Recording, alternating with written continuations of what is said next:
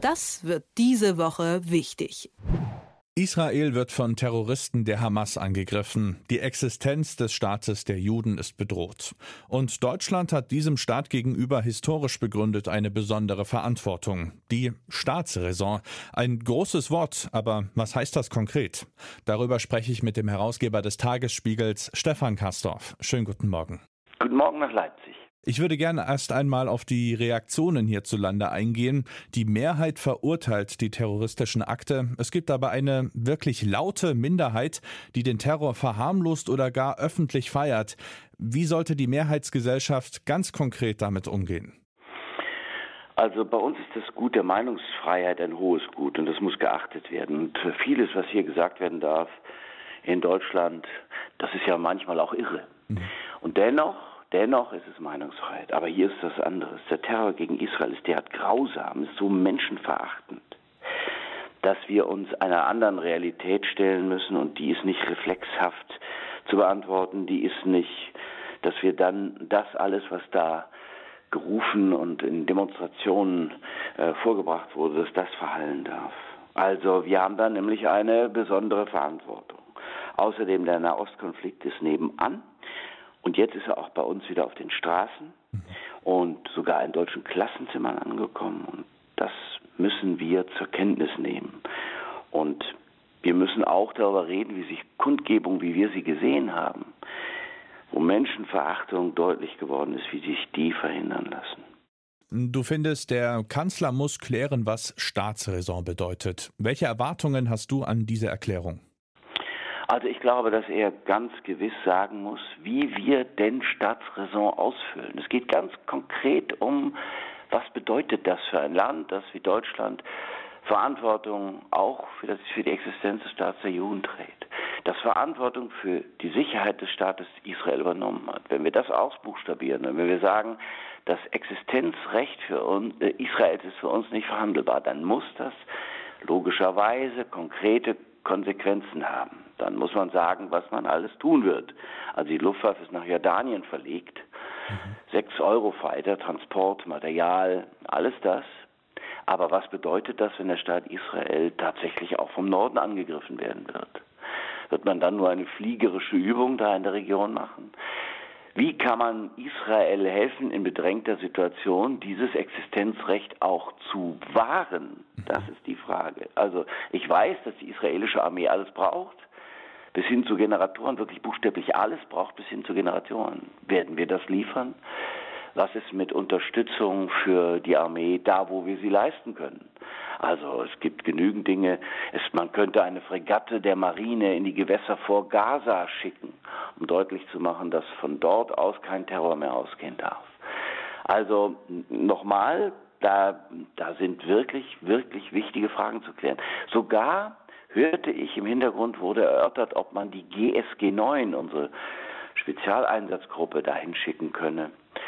Das wäre ja eine völlig neue Qualität. Aber jetzt ist der Punkt, wenn denn richtig ist, dass das Existenzrecht Israels in einer nie dagewesenen Weise bedroht ist, sich darüber Gedanken zu machen, wie man in einer nie dagewesenen Weise hilft.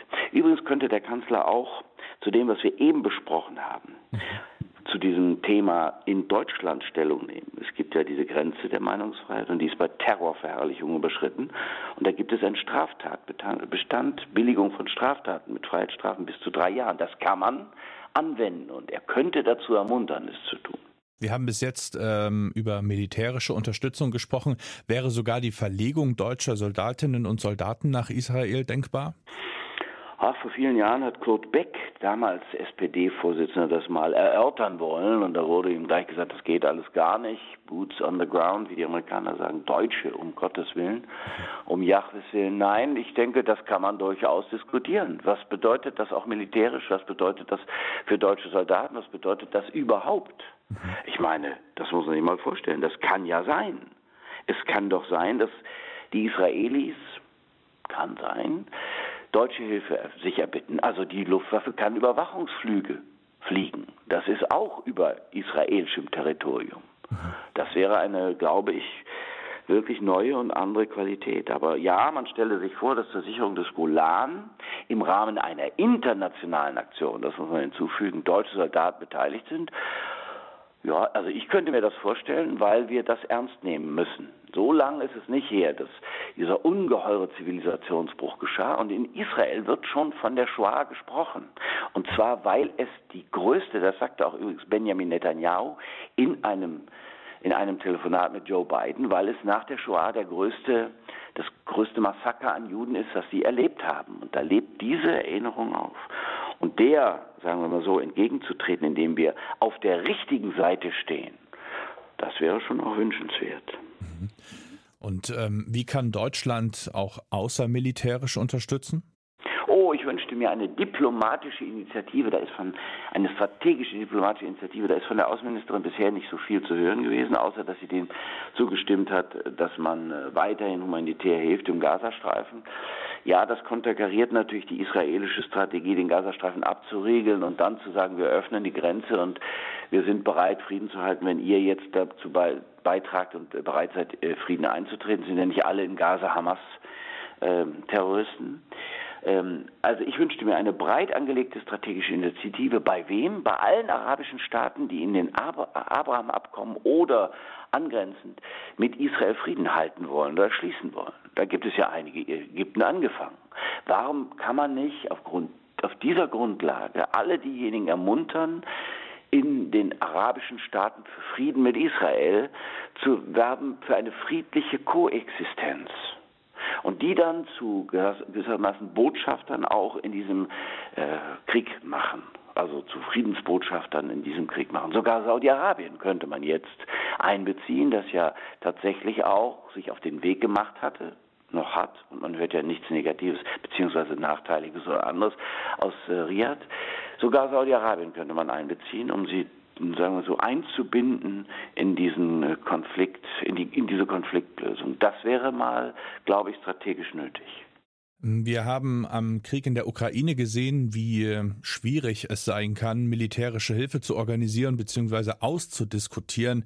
Müssen wir uns ja jetzt im Falle Israels auch auf so lange Prozesse einstellen? Oh Gott.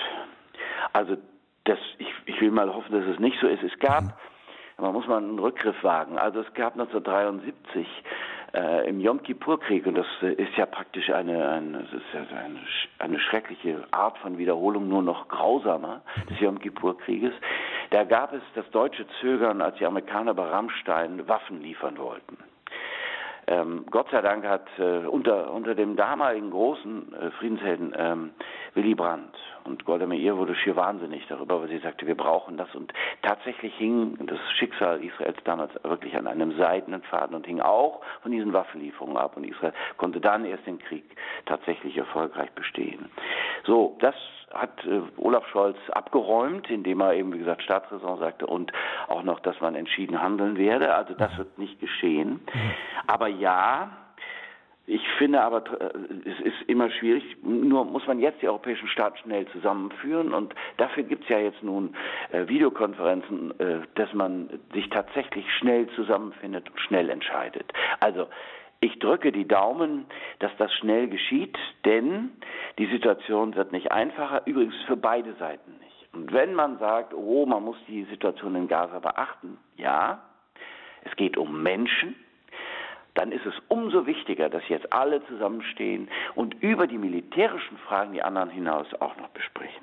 Die Einschätzung von Stefan Karsdorf, dem Herausgeber des Tagesspiegels. Vielen Dank. Gerne. Das wird diese Woche wichtig.